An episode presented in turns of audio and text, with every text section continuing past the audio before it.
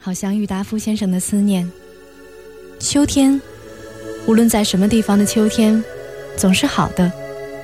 可是，北国的秋，却特别的来得清，来得静，来得悲凉。不逢北国之秋，已将近十余年。在南方，每年到了秋天，总要想起陶然亭的芦花，钓鱼台的柳影，西山的重唱，玉泉的夜月，潭柘寺的钟声。在北平，即使不出门去吧，就是在皇城人海之中，租人家一间破屋来住着。早晨起来，泡一碗浓茶，向院子一坐。你也能看到很高很高的碧绿的天色，听得到青天下驯鸽的飞声。从槐树叶底朝东细数着一丝一丝漏下来的日光，或在破壁腰中静对着像喇叭似的牵牛花的蓝朵，自然而然的也能够感觉到十分的秋意。说到牵牛花，我以为以蓝色或白色者为佳。紫黑色次之，淡红色最下。最好还要在牵牛花底，叫长着几根疏疏落落的尖细且长的秋草，使作陪衬。北国的槐树，也是一种能使人联想起秋来的点缀，像花而又不是花的那一种落蕊。早晨起来，会铺得满地。脚踏上去，声音也没有，气味也没有，只能感出一点点极微细、极柔软的触觉。扫街的在树影下一阵扫后，灰土上留下来的一条条扫帚的丝纹，看起来既觉得细腻，又觉得清闲。潜意识下，并且还觉得有点落寞。古人所说。梧桐一叶而天下之秋的遥想，大约也就在这些深沉的地方。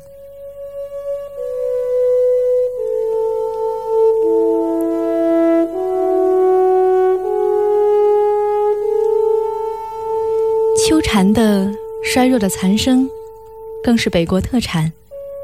因为北平处处全长着树，屋子又低，所以无论在什么地方。都听得见他们的提倡，在南方是非要上郊外或山上去才听得到的。这秋蝉的嘶叫，在北平可和蟋蟀、耗子一样，简直像是家家户户都养在家里的家虫。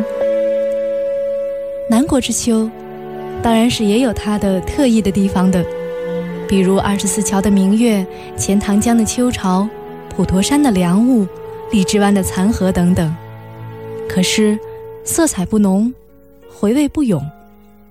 比起北国的秋来，正像是黄酒之与白干儿，稀饭之与馍馍，鲈鱼之与大蟹，黄犬之与骆驼。秋天，这北国的秋天，若留得住的话，我愿把寿命的三分之二折去，换得个三分之一的零头。秋天。不情愿被冬天残忍的替代，往事深锁在脑海中，终被翻开。你像隔岸的轮摆，忽然停在视线之外，只剩孤独徘徊的海。站在尘封着昨日回忆的。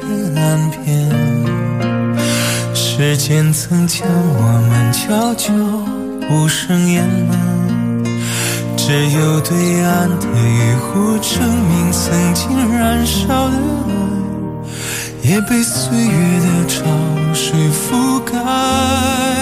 忽然空中吹起又吹起了微风，还是落叶轻轻在舞动。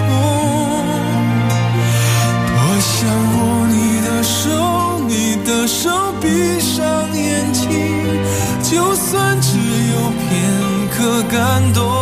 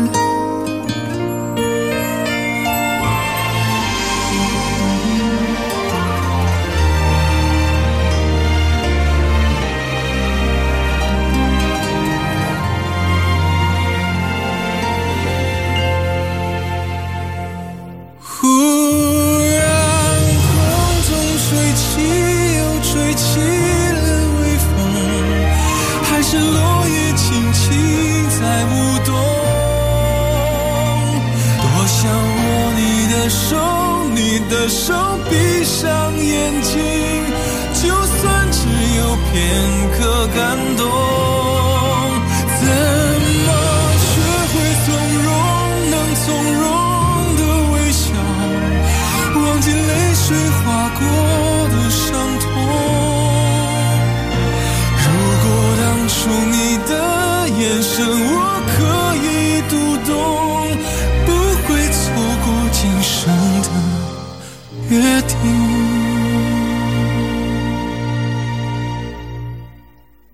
站在尘封着昨日回忆的岸边，时间曾将我们悄悄无声掩埋，只有对岸的渔火证明曾经燃烧的爱，也被岁月的